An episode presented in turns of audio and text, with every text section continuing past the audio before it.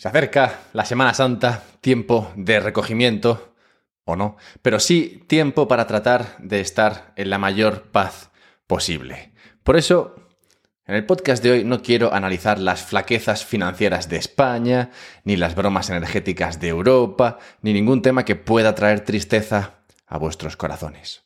Ya sabéis que me encanta tocar esos temas porque soy muy amante de las remontadas y me atrae la idea de pintar una imagen lo más angustiosa posible y presentar la salvación cuando todo parece perdido. La salvación, más veces que no, tiene la apariencia de Bitcoin. Hoy, como decía, no quiero hacer eso. Solo quiero dar la respuesta más exhaustiva posible a una pregunta que me planteé el otro día en la ducha. ¿Por qué no hay más bitcoiners? Con suerte, el análisis de esta pregunta nos permitirá mirar a los no coiners y a los shitcoiners con otros ojos y con más suerte aún nos ayudará a ser optimistas de cara al futuro. Bienvenidos a un podcast sobre Bitcoin, soy Alberto Mera y en este, mi pequeño espacio audio y a veces visual, exploro todo lo que tiene que ver con Bitcoin o más bien cómo Bitcoin afecta a tu vida aunque tú puede que aún no seas consciente. Si te gusta el palo de esto, pues eh, encuéntrame en Twitter y coméntamelo, arroba alberto-mera. Si te gusta tanto que me quieres ayudar, yo la verdad es que disfruto mucho y, y, vivo gracias a vuestras donaciones, así que me puedes ayudar a través de Patreon, patreon.com barra un podcast sobre Bitcoin. Si me quieres ver, cosa que puedes hacer en directo mientras hago estos eh, podcasts y también las entrevistas que hago, que luego también publico en el podcast, puedes hacerlo a través de Twitch y además si tienes Amazon Prime, que he visto que mucha gente tiene, si tienes Amazon Prime, puedes suscribirte a mi canal en Twitch y a ti no te cuesta nada y a mí me llega dinero. O sea que repartimos dinero que no se sabe muy bien de dónde sale. Así que eso puedes hacer en Twitch y mm, finalmente si quieres comprar Bitcoin yo recomiendo hacerlo a través de Relay. Recomiendo Relay porque ofrece, en mi opinión, un balance óptimo entre facilidad y privacidad. Todos querríamos una manera muy sencilla de comprar Bitcoin de manera privada, pero por desgracia esa manera no existe, al menos no por el momento, de modo que tenemos que encontrar un balance óptimo. Y para mí ese balance lo, ofrece Relay, que te permite comprar Bitcoin de manera sencilla, ya que solamente tienes que hacer una transferencia a Relay en Suiza y ellos te envían Bitcoin a tu monedero. Tú luego puedes sacarlo a un monedero que controles.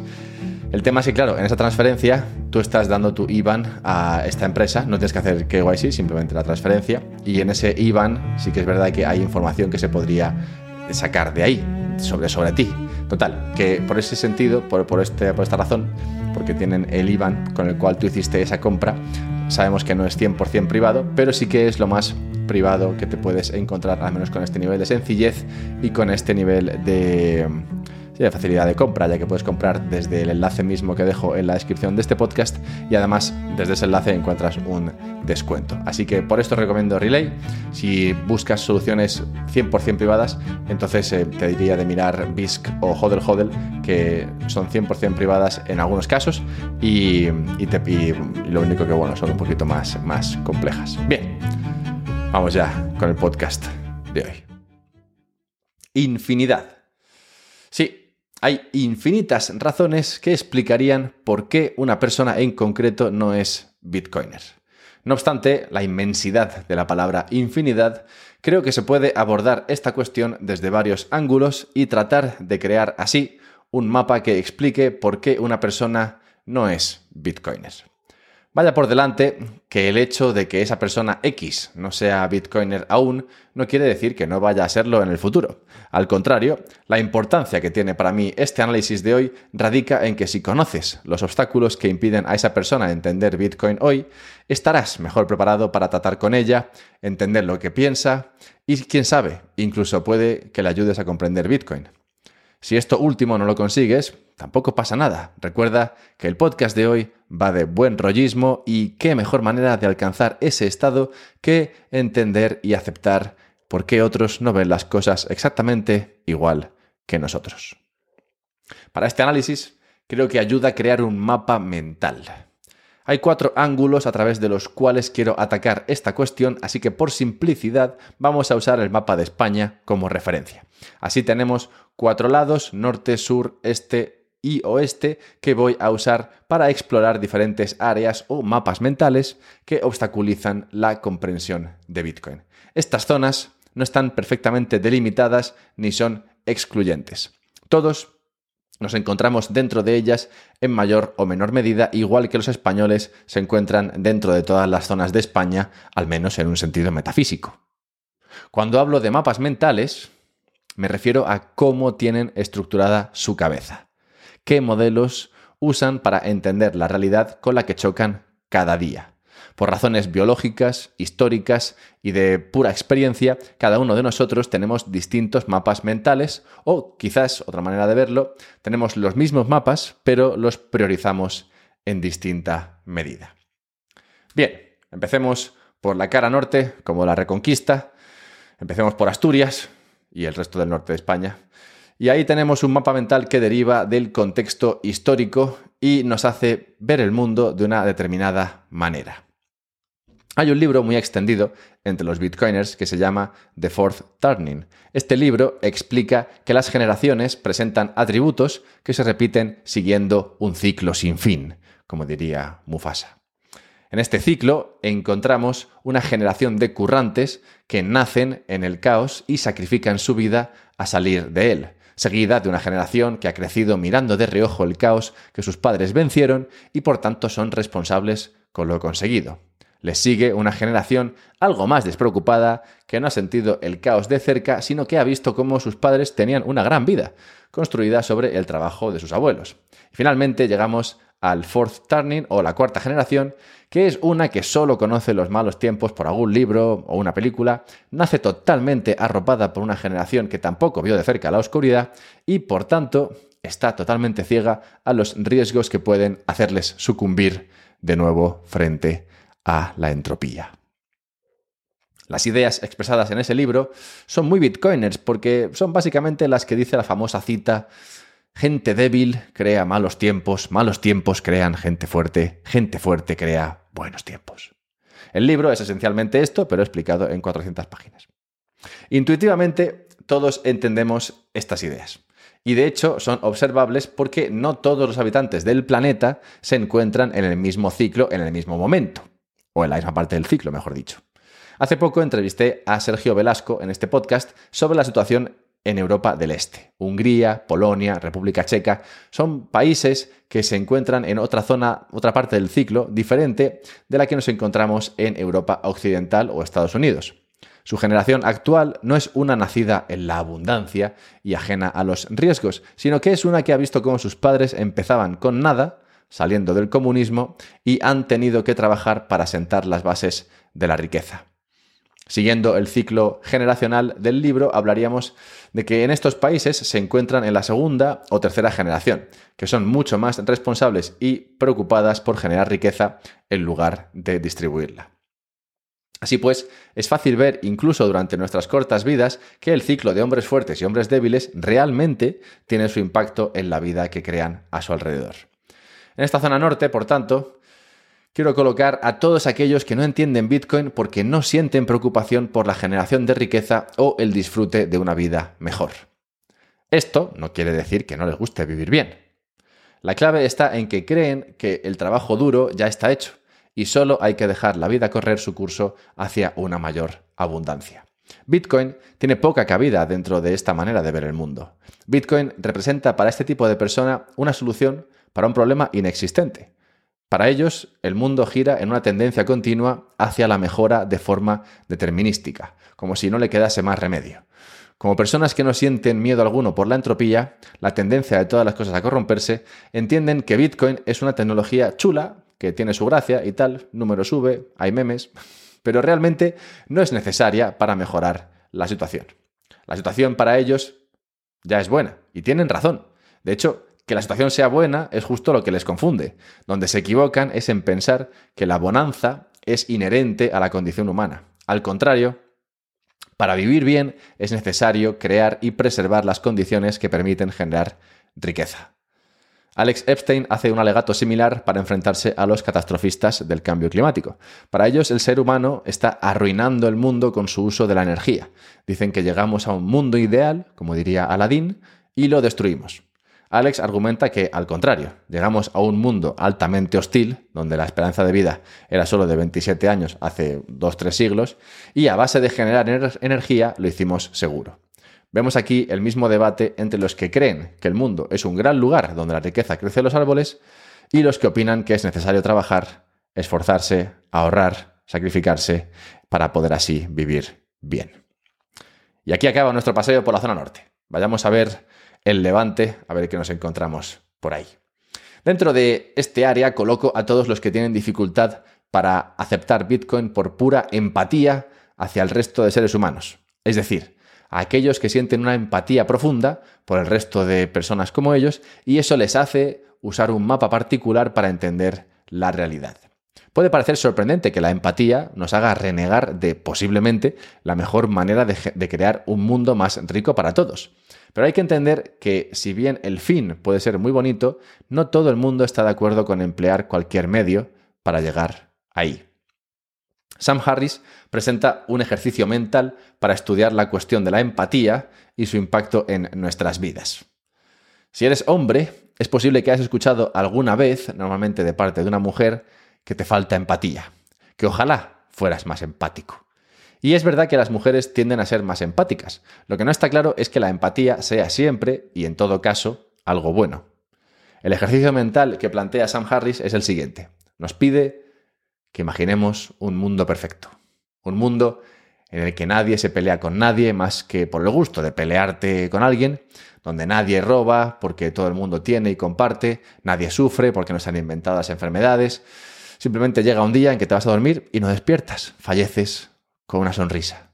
Un mundo en el que Benzema no se retira nunca, donde siempre es jueves, donde la temperatura es de 25 grados, donde las vacas miden 3 metros de alto. Un mundo perfecto, vaya, que cada uno se lo imagine como quiera. La clave es que en este mundo no hay sufrimiento. Para sostener esta perfección hay un coste, claro. Pero es a todas luces un coste muy bajo.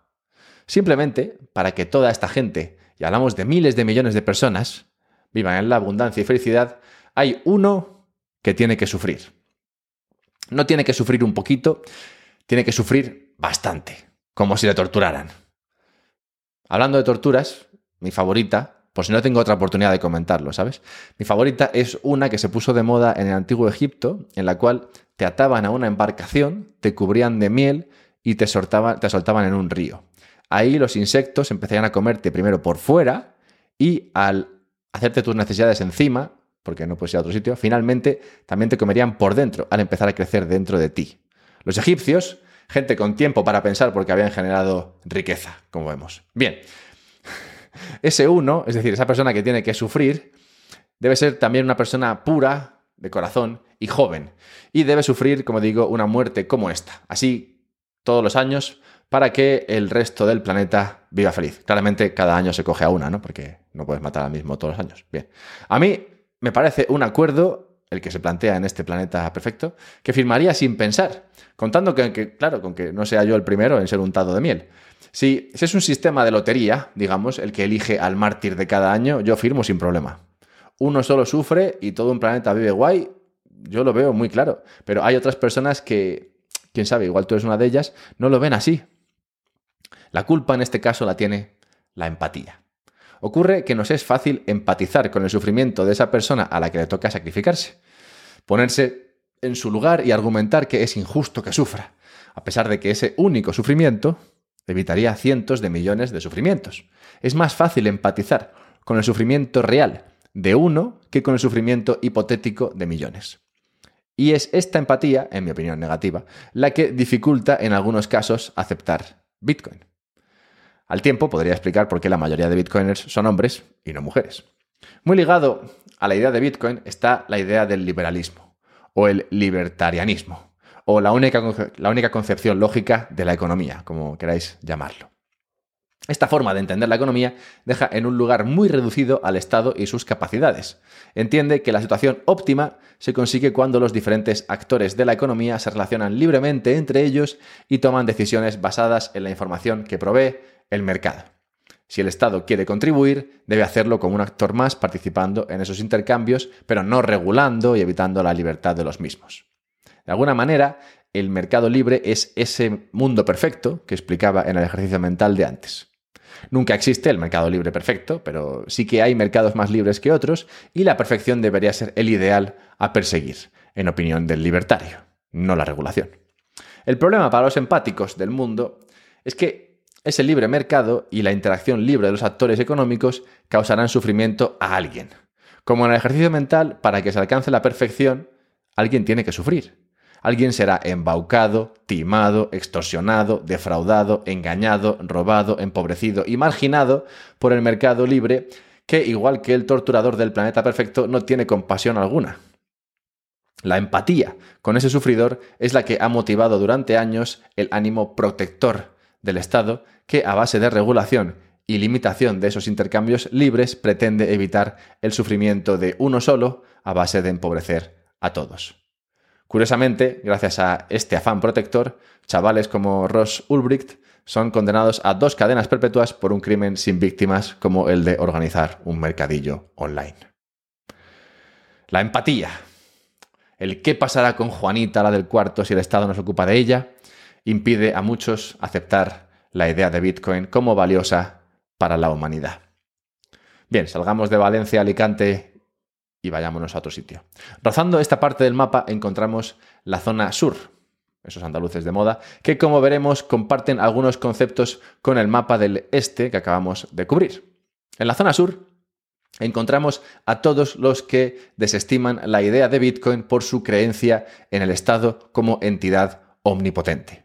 A diferencia de sus vecinos del este, no parten de una visión empática con el mundo, sino de lo que ellos consideran una visión realista que coloca al Estado por encima de todo, con la capacidad de dar y quitar, según le sea a bien, el Estado como sustituto perfecto de lo que antes era un Dios. Para los sureños, todo lo que no sea permitido o promovido por el Estado no tiene cabida en este nuestro mundo. Creo que en la base de esta forma de pensar hay una distinción muy clara entre los que creen que se puede hacer todo siempre y cuando no te pillen y los que creen que se puede hacer solo lo que te permiten hacer. Yo he de confesar que entro dentro de los primeros. Y he demostrado varias veces a lo largo de mi vida cierta devoción por encontrar la manera de evitar la ley. Muchas veces no es tanto el beneficio de evitarla lo que me ha motivado, sino el simple hecho de encontrar la trampa. Si hubiera nacido hace unos cientos de años, imagino que yo habría sido de los primeros en pecar y aprovecharme de la posibilidad de pedir perdón por todo antes de morir y así entrar al cielo como si nada. La tendencia del humano a delegar en otros es notable y lo vemos en todos los momentos históricos. Concretamente, en un principio nos fijábamos en la cultura de nuestra comunidad para, ver, para saber cómo comportarnos. Después pasamos a observar lo que la religión y sus representantes nos dictaban y ahora miramos al Estado para que nos guíe. Las razones que llevan a una persona a ser más o menos dependiente de esa figura externa se me escapan. Pero creo que es claro que hay personas que creen y hasta cierto punto necesitan creer en que el Estado está ahí para ellos y también hay personas que no necesitan al Estado para nada. Si miras al Estado y ves a un ente que trabaja constantemente para tu bienestar, Bitcoin no es algo que vayas a aceptar fácilmente. Bitcoin no nace con el beneplácito de ningún Estado, no está regulado, no está promovido, no está entendido siquiera por la mayoría de Estados. Nació y crece de manera totalmente ajena a lo que los estados quieran hacer con ella y esto provoca dos reacciones en la mente de los que podemos llamar estatistas. Por una parte, les invita a pensar que si Bitcoin existe, será en la forma y manera en la que los estados lo permitan. Y por otra, concluir que si Bitcoin no se pliega a sus requerimientos, será aniquilada por los estados. En esta zona, por tanto, encontramos a dos tipos de personas. Estarían los que creen que Bitcoin dejará de existir tan pronto como los estados le presten atención y por lo tanto no merece la pena dedicarle ni un segundo, y los que creen que, Bitcoin sí puede tener su sitio dentro de la religión-estado siempre y cuando sirva a sus intereses. En ambos casos, Bitcoin difícilmente puede ser entendido por los estatistas como una herramienta que sirve para quitarle poder a los estados y devolvérselo al individuo. No pueden entenderlo así porque no creen que el individuo pueda ni deba tener ningún poder. Vámonos del sur. Finalmente llegamos a la zona oeste, Extremadura diría yo, donde nos encontramos con aquellos individuos con una base de conocimiento más enfocada en la tecnología. Optimistas, ven el secreto de la abundancia en los avances técnicos que podemos lograr.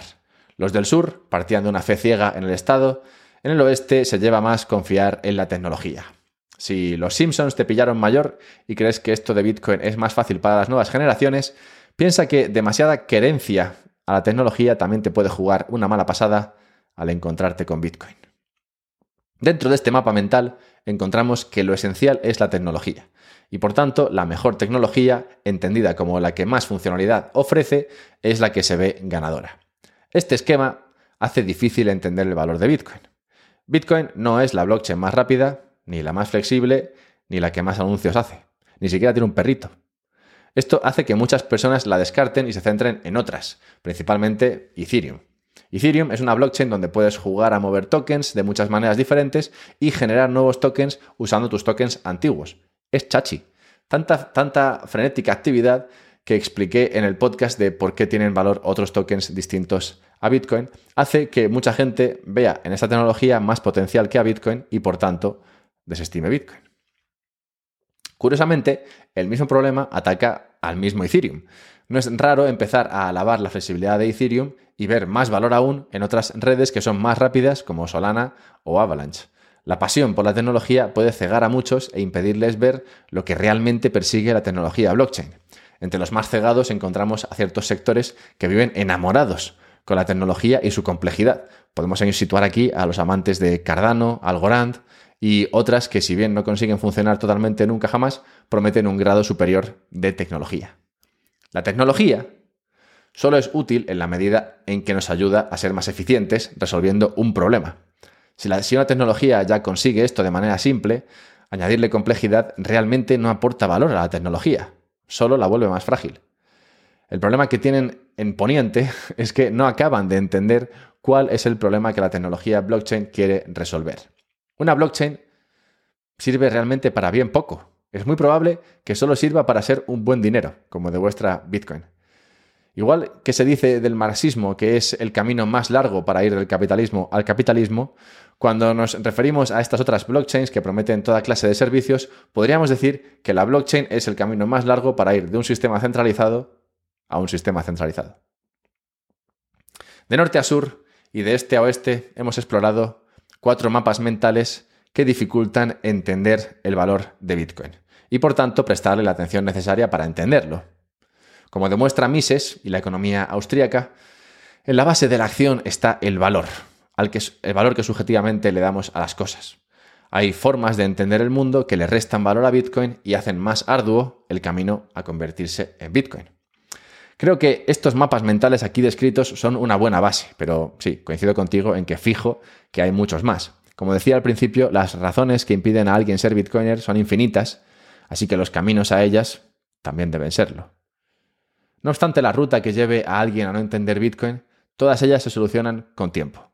Los que viven en el norte, estos paisanos que viven en Asturias, Cantabria, y bueno, la verdad es que no tiene nada que ver las regiones con los lugares, ¿eh? Me lo he inventado. Bien, los que viven en el norte despertarán antes o después cuando la situación sea lo suficientemente mala como para empujarles a la acción. Es decir, cuando vean que su generación realmente tiene que hacer algo o cuando les toque ser la generación que tiene que pasar a la acción. Los del este entenderán que la empatía tiene su lugar, pero no debe ser la razón última que nos lleve a tomar decisiones que finalmente afectan a muchos otros. En el sur descubrirán que el monarca está desnudo, que realmente el Estado se lo iba montando como bien podía según el momento y no tenía nada parecido a un plan. Vamos, que no había nadie a los mandos. Entenderán que el Estado no está ahí para ellos y que no les va a salvar. Y en el oeste, la inexorable evolución de la tecnología hará de las blockchains, hará a las blockchains, perdón, sucumbir frente a los sistemas puramente centralizados, que son más eficientes, lo cual dejará a Bitcoin en una liga de sí misma. Así veo el terreno antes de esta Semana Santa de 2022. ¿Por qué no hay más bitcoiners? Bueno, porque no les ha llegado su momento. Estos mapas mentales siempre se pueden actualizar y, como he dicho, no se trata tanto de que tú tengas un mapa mental y yo tenga otro, sino de que yo le doy más importancia a uno que a otro. Y esa importancia puede cambiar con el tiempo. Si crees que no, dímelo en Twitter, arroba alberto-mera. Si crees que sí, me lo puedes decir en directo, en Twitch, donde hago estos eh, vídeos, podcasts en directo y se ha creado una comunidad muy, agradable, así que puedes venir ahí a comentar a ver qué, opinas de, todo esto. Así que ahí te espero en Twitch. Si quieres ayudarme, ayúdame a través de Patreon, por favor. Por favor, ayúdame. Patreon.com barra un podcast sobre Bitcoin. Y si quieres comprar Bitcoin, ya sabes que yo recomiendo hacerlo a través de Relay. Encontrarás enlaces a esto y temas discutidos en este podcast en la descripción que encontrarás en el podcast. Bien, muchas gracias y nos vemos pronto.